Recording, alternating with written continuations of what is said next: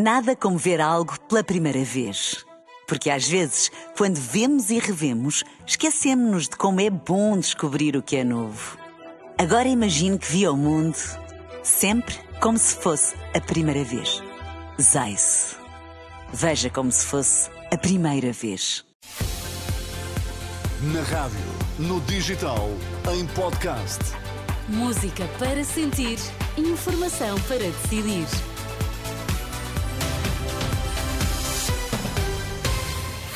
Vamos saber quais as notícias que estão a marcar a atualidade. Começamos pelos títulos em destaque nesta edição da meia-noite. O PAN Madeira retira a confiança política a Miguel Albuquerque, diz que só mantém o acordo que suporta o Governo Regional se houver novo Presidente.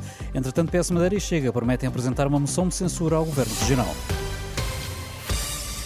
PAN retira a confiança política a Miguel Albuquerque, ouvida pela Renascença Inês Sousa Real, líder do partido, acompanha a decisão do PAN Madeira, na sequência do caso de justiça que envolve o líder do governo regional, afirma que Miguel Albuquerque não tem condições para continuar no cargo. Eh, nós entendemos que, face à luz dos novos factos, nomeadamente quer a Constituição como arguído, quer os factos que, entretanto, vieram ao conhecimento público, não estão reunidas as condições políticas eh, para a continuidade de Miguel Albuquerque enquanto presidente do governo regional da Madeira.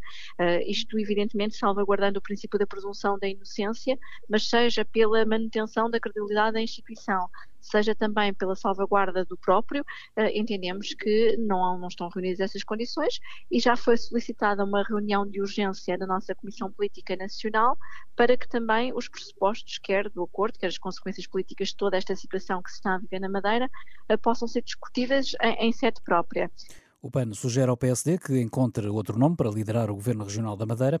Inês Sousa Real diz que só se mantém o apoio de incidência parlamentar no arquipélago, ou seja, o acordo que viabilizou o atual Governo Regional saindo Miguel Albuquerque e sendo apresentado uma nova pessoa para a liderança do Governo Regional da Madeira. E, portanto, aquilo que efetivamente já tínhamos dito e também já tinha sido posto em cima da mesa, a possibilidade de Miguel Albuquerque se demitir e se afastar uh, do lugar, uh, com evidentemente a ressalva de todo aquilo que possa ser o princípio da, da presunção de inocência, é fundamental que se consiga não só que a Justiça cumpra com o seu papel, mas que seja restabelecida a confiança dos madeirenses e dos postos sentenços na instituição que é também a Presidência uh, Regional da Madeira e do Governo Regional da Madeira.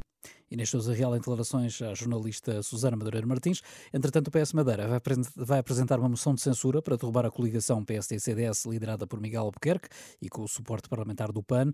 Anúncio feito à lusa por Paulo Cafofo. A moção vai dar entrada já amanhã. O Chega já manifestou a mesma vontade esta quinta-feira. Operação Marquesa em dia de reviravolta, com José Sócrates a voltar a ser acusado de corrupção. O Tribunal da Relação de Lisboa recuperou quase na íntegra a acusação do Ministério Público e as acusações que tinham sido arquivadas pelo juiz Ivo Rosa na decisão instrutória do caso. Ouvido pela Renascença, Adão Carvalho, presidente do Sindicato dos Magistrados do Ministério Público, diz encarar a notícia como algo normal nos processos judiciais. Com muita serenidade. Eh, quem está há uns anos eh, no sistema de justiça sabe que isto é normalidade dos processos. Há decisões que não são definitivas, que estão numa fase que ainda não é definitiva, como é o caso, a decisão instrutória, há possibilidade de recurso, Neste caso, o recurso decidiu no sentido que era aquilo que era defendido pelo Ministério Público, mas podia não ter decidido. Isto é, em realidade, não há aqui nem vitórias nem derrotas. Quanto à intenção já expressa por José Sócrates de recorrer da decisão do Tribunal da Relação, o presidente do Sindicato de Magistrados do Ministério Público, ouvido por Marisa Gonçalves, diz não comentar e que cada um tem direito à sua liberdade de opinião. Defende é que é importante evitar que os processos se arrastem demasiado tempo na Justiça. André Vilas Boas diz que não vai entrar em bate-bocas com Pinta Costa e, na resposta às críticas do presidente do Porto, diz que não vai debater retóricas do passado há muito ultrapassadas.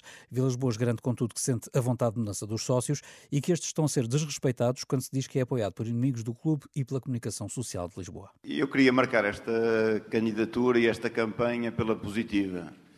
Uh, e entrar num, uh, num, num bate-boca uh, dessa natureza, acho que não, não valoriza o Futebol Clube do Porto, nem valoriza a campanha. Eu sinto a força dos associados e a vontade de mudança dos associados. Portanto, dizer que eu sou suportado por inimigos ou por comunicação social do Sul ou de Lisboa é totalmente falso e uma falta de respeito para com os associados Questionado sobre o futuro de Sérgio Conceição, André Vilas Boas eh, diz que cabe à atual gestão decidir, isto no dia em que anunciou os nomes de António Tavares para presidente da mesa da Assembleia Geral do Clube e Angelino Ferreira para o presidente do Conselho Fiscal e Disciplinar. Nos últimos dias estão a ser realizados telefonemas e enviadas mensagens fraudulentas a empresas supostamente em nome da ASAI. É mais uma fraude, alerta a própria Autoridade para a Segurança Alimentar e Económica, que se demarca destas mensagens.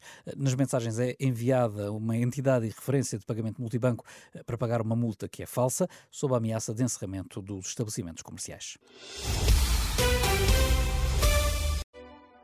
Nada como ver algo pela primeira vez.